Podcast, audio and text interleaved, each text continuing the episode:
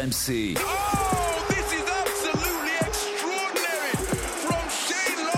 Ahí está Lucas, se para, vuela el triple. Basket Time.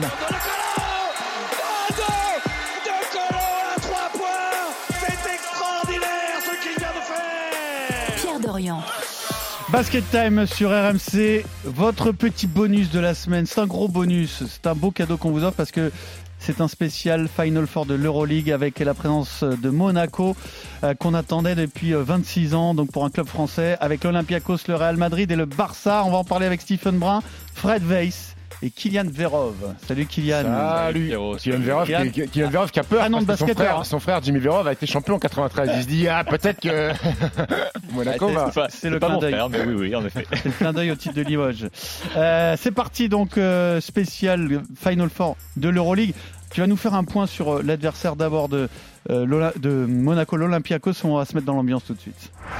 L'an dernier, Monaco s'était fait sortir au match 5 sur le parquet de l'Olympiakos et les Monégasques qui vont retrouver justement l'Olympiakos, mais non pas en quart de finale. Ce sera bien en demi-finale car Monaco est sur le point de s'imposer. Le ballon dans les mains d'Elio Kobo qui fait tomber le chrono. Les coachs qui se saluent, c'est terminé pour tout le monde et la salle qui exulte 3, 2, 1 et la sirène qui va retentir à Gaston Médecin. Monaco qui 26 ans après l'Asvel rejoint le Final Four de l'Euroleague. Ce sera face à l'Olympiakos vendredi 19 mai. Effectivement, c'est une revanche puisque l'an dernier, euh, il y avait eu un cruel match 5 dans une série fantastique entre Monaco et l'Olympiakos. Euh, Monaco était passé pas loin de l'exploit là-bas.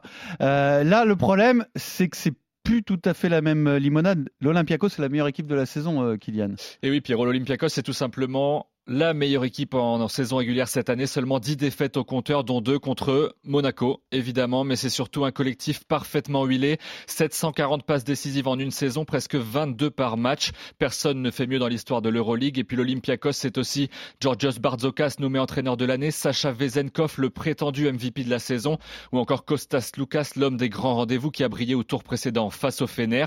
Ajoutez à cela des supporters grecs attendus en nombre à la Zalgirio Arena. Et voilà que l'Olympiakos se dresse comme le favori de cette confrontation, voire peut-être de ce Final Four. Monaco aura- donc affaire à une armada grecque évidemment plus expérimentée, mais sur un match sec. Rien n'est impossible. Avec un Mike James des grands soirs, 19 et 20 points contre les Grecs cette saison, des lieutenants au rendez-vous, un facteur X comme Johan Makoundou l'a été en mars dernier, sorti du placard pour inscrire 9 points décisifs, et surtout en limitant les Grecs une nouvelle fois sous la barre des 80 points. Monaco peut espérer jouer les troubles faites et prendre sa revanche, tu l'as dit, sur l'année dernière. Alors première chose, est-ce que ces deux victoires de Monaco en saison régulière sont significatives? Est-ce que c'est une vraie raison, euh, une raison basket, ou est-ce que c'était bon bah voilà euh, un peu le hasard de- de- du calendrier qui a fait ça, Fred?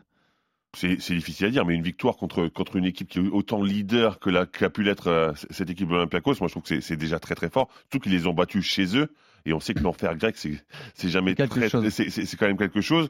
Donc moi j'ai envie de dire que c'est significatif, oui, mais, mais euh, c'est vrai que, que, que je, vais, je, je vais, je vais vous rejoindre en disant que ben, sur un match sec, c'est difficile de dire. Alors oui, Monaco a gagné deux fois contre cette équipe de l'Olympiakos.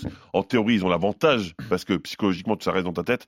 Et de l'autre côté, tu as une équipe qui est première du, du- de, de l'Euroleague, mais c'est un match sec. C'est vraiment l'expérience. et le- pas grand-chose quand même. Je pense pas qu'ils craignent Monaco. Monaco ils ont... Euh, Moi, je pense déjà que avoir battu deux fois Olympiakos cette saison, euh, t'arrives sur une, sur une confrontation directe où tu te dis, on les a déjà battus, donc c'est pas, t'as pas un exploit à faire. Tu te dis, c'est pas une équipe injouable parce qu'on l'a déjà fait deux fois. Maintenant, ces deux défaites de l'Olympiakos inspirent peut-être de la crainte euh, à, à- à cette équipe grecque, à Bartsokas qui va tenter justement de faire des choses différentes que sur les deux matchs de saison régulière. Après Monaco a eu cette capacité, si on regarde la saison régulière de Sacha Vezenkov, qui va être MVP de, de l'Euroleague, a eu cette capacité à faire déjouer hein, euh, le Bulgare, qui a fait peut-être ses deux plus petits matchs de la saison régulière face à Monaco. Et parce comment que, Tu peux nous parce, que, parce que John Brown, parce que euh, John Brown s'est mis Bah, déjà, euh, John sur Brown, lui. quand il se met en mode voilà, défenseur, il il, s'est va, occupé, il t'arrêter. s'est occupé que de lui, il l'a touché, il l'a impacté, il l'a empêché d'avoir des paniers faciles parce que Vezenkov, toute- la plupart, 80% de ses points, c'est sur du jeu sans ballon, des coupes, la relance, de la contre-attaque. Il était toujours avec lui. Euh, parce que Alpha Diallo, de temps en temps aussi, s'est coltiné euh, Vezenkov et ces garçons-là sont des garçons que n'aime pas jouer Vezenkov, des mecs athlétiques, durs, euh, solides sur les appuis. Donc ça, c'est déjà un premier point. Euh, maintenant, il, y a, il faut prendre euh, sur un Final Four L'expérience est capitale. L'expérience est capitale de ce genre de rendez-vous. Euh, et là, forcément, c'est Olympiakos qui part devant. Quand vous avez Costas Lucas, qui en a joué, euh, je crois, 8 ou 9 des, Final Four. Quand vous avez Papa Nicolaou, qui en a joué euh, 6 ou 7. Et l'ossature de cette équipe est quasiment la même, mis à part Isaac Hanan, qui, qui est remplacé Tyler Dorsey, et la même qui était déjà au Final Four la saison dernière. Donc, ils ont l'habitude de ce cheminement, ce week-end-là, arriver dans un lieu unique, euh, la pression, la salle. Donc, ils ont, l'habitude de ça. Monaco, il y a que des néophytes, mis à part Mike James, qui en a fait un, mais qui n'était pas le Mike James aujourd'hui avec Vitoria à l'époque en 2016, qui était plus un role player qu'un joueur majeur. C'est c'est- ces gens-là, ces garçons-là, vont ont- découvrir. Je, je te, je te rejoins, mais à moitié. Parce que, effectivement, l'Olympiakos a l'expérience, sauf pas l'expérience d'arriver en tant que leader de l'Euroleague. Et ça, met, ça te remet une pression quand même un petit peu supplémentaire. Ah bah, on a vu de toute façon dans les quarts de finale euh, Barcelone Real bon dans deux styles différents imposer effectivement cette expérience euh, dire, bon le Barça a éclaté euh, le Zalgiris Zalgiris. et puis le Real a fait un truc incroyable À renverser le Et effectivement, tu te dis que- Ser- Sergi Llull a fait un truc incroyable. a renversé effectivement euh, le partisan. non mais tu te dis que peut-être le vainqueur il est de l'autre côté malgré la domination de l'Olympiakos cette saison c'est que c'est vrai que là il y a un déficit quand même de Mais, mais c'est la- problématique aussi de jouer sur un match, c'est que quoi. tu peux avoir un jour sans euh, pas, d'adresse. ça. Euh, Mustapha Fall qui prend deux fautes d'entrée de jeu et on sait que Mousfal est peut-être avec Walter Tavares l'arme fatale des deux, des deux, des deux demi-finales. Euh, Monaco dans un grand soir en termes d'adresse à trois points, ça s'est pas vu beaucoup cette année. Bon, il y a Mike Mais- James qui va être déterminant de toute façon Oui, euh, Parce alors, que- ce- genre de match, c'est pour les grands joueurs. hein. Euh, On l'a vu face au Maccabi, face à la série, face au Maccabi. Mike James a répondu présent, a répondu aux attentes, la pression qu'il avait en disant est-ce que tu vas être capable un jour ou l'autre d'emmener ton équipe euh, en, en Final Four? Il l'a fait. La première étape, elle est atteinte. Maintenant, la Alors, deuxième est-ce qu'il étape, va, il va James, avoir euh, World Cup sur le dos ou c'est pas World ça Cup. le match-up si, si, c'est ça c'est World Cup qui démarre pour rencontres lui, ça, et qui, met- qui a, qui a été élu meilleur défenseur de la saison en, en Euroleague. Qui est, Ça, c'est un vrai pénible, problème pour eux, non qui est un pénible, ouais, qui est un pénible, Thomas World Cup, qui est un, qui est un vrai pénible. L'année dernière, c'était lui qui s'était tapé Mike James aussi euh, sur, sur la série de quart de finale. Mais le problème, c'est quand World Cup sort, c'est Costas Lucas qui arrive avec sa patate gauche qui a été exceptionnel contre le Fener. plus euh, un offensif, un, Offensif, créateur, euh, Ouais, mais, mais créateur qui, aime ce genre de, qui aime ce genre de moment. Il dit, Exactement. il dit pour ça, vraiment, Slukas, après, c'était le Fener en plus, donc c'était un Oui. symbole particulier en plus, mais Slukas, quand tu rentres sur le terrain, quand il rentre sur le terrain pour ce genre de- d'événement, c'est un danger public. Mais du coup, temps. on va avoir besoin de Jordan Lloyd et Eli Okobo. On l'attend, Eli euh. Eli Okobo qui est passé, alors, parce que ouais, c'était pas qui a, qui a fait une, derniers matchs. un quart de finale compliqué, pas dans ses standards en termes de chiffres, mais qui a fait quelque chose, quelques trucs importants sur les money time notamment. Mais il est passé en termes de, de production statistique bien en dessous de ce qu'il a fait en saison régulière. Après, la capacité de Monaco à faire déjouer cette équipe de l'Olympiakos, c'est important. Parce que si tu laisses Olympiakos dérouler le jeu, le jeu sans ballon, les coupes, euh, ça passe dans le dos. Les passes, il en parlait tout à l'heure, hein, il, il- il passe Il faut, bien et le il ballon faut- plus il bien. faut cette stopper tous les timings, il faut être haut en pression défensive pour couper les timings des systèmes et tout ça. Et là, tu peux t'en sortir parce que si tu laisses dérouler le jeu de l'Olympiakos, bah, tu passes ta soirée à faire des remises en jeu et là, c'est compliqué. Et pour rebondir là-dessus, Stephen, Monaco, c'est la meilleure équipe pour ça cette saison ou presque. Que lorsque les équipes jouent Monaco, les équipes adverses ont une moyenne de 14 voire 15 pertes de balles par saison. C'est la, la, pire moyenne. Et Monaco est la deuxième équipe au niveau d'interception, 7,3. Donc c'est vraiment euh, euh, une stat à prendre en compte. Ils sont capables de faire déjouer leurs adversaires, Monaco, et ça peut encore être le cas. Euh, ils ont un bilan quasiment total de victoires quand ils ont aussi plus de passes décisives que leurs adversaires. Donc ce qui va être compliqué Mm. contre l'Olympiakos, qui est la meilleure équipe en termes de, de passes décisives. Donc là, il y a deux, deux paramètres à prendre en compte, mais oui, il y a cette capacité à faire déjouer euh, leurs Et, adversaires. et s'inspirer aussi de ce qu'a fait le Fener en quart de finale, parce que le Fener a, Ah, ils les ont- bien, a ils bien ont bougé quand même, a hein. bien enquiquiné l'Olympiakos. Toutes les chiffres ont été en baisse pour l'Olympiakos euh, offensif aussi. Donc, euh, voir ce qu'a pu faire Dimitri Sisoudis, s'inspirer de ça. Et puis, écoute, euh, espérer être dans un bon soir. Après, euh, Kylian l'a dit, ils vont jouer à l'extérieur une fois de plus, parce que l'Olympiakos, ils vont être 5 6 000 dans la Zergario Arena. Je suis pas sûr que les supporters monégasques Pas très se grave. déplacent à plus de 200, 300. Pas très grave. Moi, je pense pas. Ouais.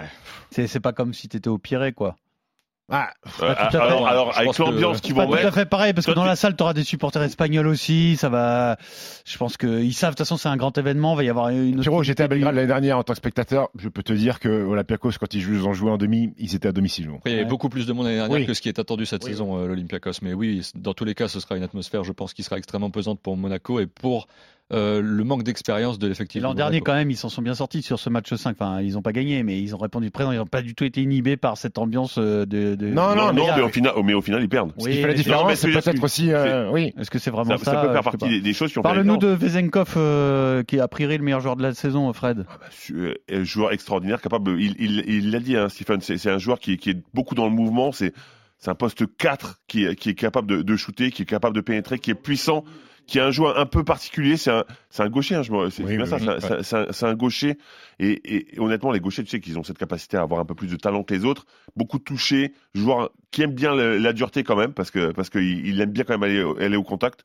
C'est un beau joueur, un vrai très beau joueur. Be- beaucoup dépendant de, de, de, de, de Slucas, de World Cup, des extérieurs, parce que c'est eux qui lui donnent des ballons sur, ses coupes. Euh, Ouais, mais toujours en mouvement par contre. Oui, toujours oui. actif, Toujours au rebond offensif, Sur la le- contre-attaque, il est là à courir le premier. Après, euh, Vezenkov, il a fait une, pour moi une des plus belles saisons de l'histoire de l'Euroleague. Voilà. Ah, tu-. Tu, bah, tu regardes ses pourcentages, Hmm. c'est hallucinant.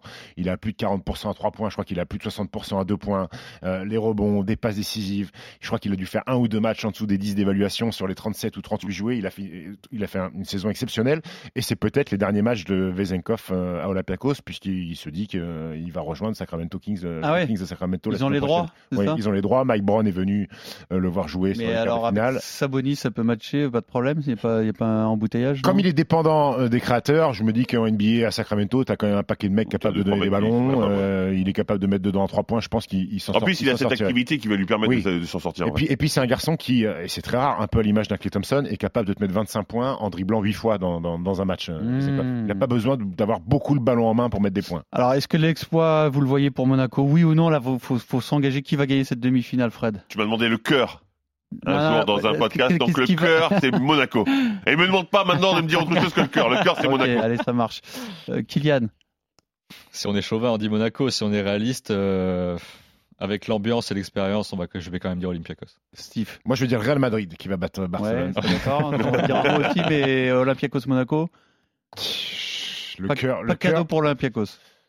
Pas si simple que ça, pas cadeau. Pas Non, cadeau. pas cadeau du tout. Je pense que c'est pas l'équipe. euh, après, quand tu es au Final Four, c'est les quatre meilleures équipes. Mais euh, le fait de- d'être à 0-2, ils partent avec un peu de, de- de- de crainte et de méfiance. Mais je dirais qu'avec l'expérience du Final Four la saison dernière, je vois Olympiakos passer. Et alors un mot sur l'autre demi-finale entre le Real et le Barça. Donc euh, c'est des matchs où il n'y a pas que non plus l'aspect euh, rationnel qui entre en compte. hein. On s'en est rendu compte l'an dernier. euh, c'est bien l'an dernier qu'il y a eu une demi-finale gagné. complètement dingue où, euh, le scénario s'est inversé où il y a deux ans. Alors l'année dernière, c'est l'Anadolu qui bat la dernière seconde de l'Olympiakos et le Real qui gagne contre le Barça, mais euh, pas dans un match à, à- à rebondissement. Ah bon, non, j'ai en tête un match décisif, mais je, je- je suis désolé, je, m'y perds, où l'une des deux équipes avait pris une avance considérable et l'autre est revenue euh, dans un scénario complètement dingue, parce que ces deux équipes-là, alors c'était peut-être un match de saison régulière, excusez-moi, vous mettez ça de côté, c'est pas grave, parce que je te vois faire la moue, Steve. Non, mais peut-être que tu as raison. Que la seule chose que je veux dire là-dedans, c'est que dans ces matchs-là, il y a aussi l'aspect rivalité qui entre en jeu et que ça se joue aussi à- dans la tronche. hein. Elle est, folle, elle est on- folle, la rivalité entre, entre On a, les deux équipes. on a deux effectifs monstrueux, monumentaux, donc euh, ça se jouera pas que sur le basket. Ça se jouera pas du tout sur le basket. Ce sera dans le combat parce que en termes de d'effectifs, les deux effectifs sont incroyables. Donc c'est pas c'est pas sur ça que ça va jouer. Sur la mentalité, sur la dureté, c'est vraiment quelque chose de, de particulier. hein, le Bar- Barça qui, Real. qui- qui tu vois, euh, qui tu vois avoir l'avantage? Parce qu'on a un Tavares qui a été euh, irrégulier cette saison, qui est monstrueux là quand même, qui a été monstrueux en quart de finale. En, fait, moi, moi- si je devais prendre un- un- donner un pronostic, je dirais que c'est le Real. Tu sais pourquoi? Parce qu'ils reviennent de l'enfer. Ouais. Ils reviennent de l'enfer, ils n'ont plus rien à perdre, ils vont être encore plus dangereux et ils ont montré qu'ils étaient capables de truquer s'il y avait besoin. Ils sont, ils sont capables de tout. Donc à l'expérience, là aussi, je dirais le Real. Le Real, Kylian? Je partirais sur le Real aussi, aussi pour leur domination dans la raquette avec Walter Tavares, tu l'as dit, meilleur défenseur de l'année. Je pense que ça peut aller au bois à l'intérieur et euh, avantage Real Madrid. Est-ce que Mirotic est revenu à son meilleur niveau aussi Oui. Euh, il y a une question. Oui, tu dis oui, Steve Oui, oui, oui. Il est, Sans revenu, problème. il, il est revenu à son meilleur niveau. Alors Pierrot, tu sais quoi Euh, Je regarde la demi-finale de l'année dernière Ouais. entre le Real Madrid et Barcelone. Il y avait plus 11 à la mi-temps pour Barcelone et le Real Madrid a fait un troisième carton fantastique, 26-11 et le Real a gagné de 3 points. Donc tu as plus ou moins raison Pierrot. Une bonne je pense que c'est ça que j'avais en tête. Non, mais bon, c'était pas très précis, mais je, je le très Mais euh, non, je, enfin, le Real Madrid est, est ultra impressionnant. Euh, les dinosaures, Loul, Fernandez, euh, Chacho Rodriguez, on les pensait morts et sur un barreau d'honneur et sur la jante. Et tu t'aperçois que ces mecs-là, Il ils pas. ont la gagne dans le sang. Euh, sur les grands rendez-vous, ils sont toujours là. Et puis Walter Tavares, gros. Walter Tavares, c'est un problème insoluble pour n'importe quelle équipe en Europe. Mm. Il a retourné le match, tu l'as dit, euh, à Belgrade sur une jambe et demie parce qu'il boitait bas, mais bon, il a fracassé la raquette du partisan. Euh, il va falloir que Yann Vezeli, Sertak Sanli, qui peut l'emmener au large sur la demi-finale, soit, soit très bon. Mais le problème, c'est que euh, Tchous Matteo, enfin, il a tellement de choses en magasin. Euh, à 2h30 avant le coup d'envoi, tu sais même pas qui sera en tenue et qui sera en jogging parce qu'il a 16 joueurs, donc tu sais pas qui, qui va jouer. Euh, mais le problème, c'est que Charas Jasikevichou, ça fait trois ans qu'il est là, ça fait trois ans qu'il n'est pas champion d'Europe, et il a quand même une épée de Damoclès au-dessus de la tête s'il n'emmène pas Il cette équipe de sur un Barcelone. match, ce qui est très compliqué. Exactement. Pour ce genre de pression, c'est très compliqué. Tavares, tu sors en boîte avec lui, t'es peinard normalement. Alors, ce qui est bien avec Quentin Tavares, si s'il y a une bouteille au comptoir et qu'il est assis à 30 mètres, il peut tendre le bras et quand même te prendre la bouteille et te servir un canon. Bon, en tout cas, on a un très beau programme et on espère que voir Monaco euh, rejoindre la finale. Pourquoi pas sur un match Ils sont tout à fait, tout à fait capables de le faire puisqu'ils l'ont fait euh, notamment en saison régulière. On en reparle la semaine prochaine, messieurs. RMC, Basket Time.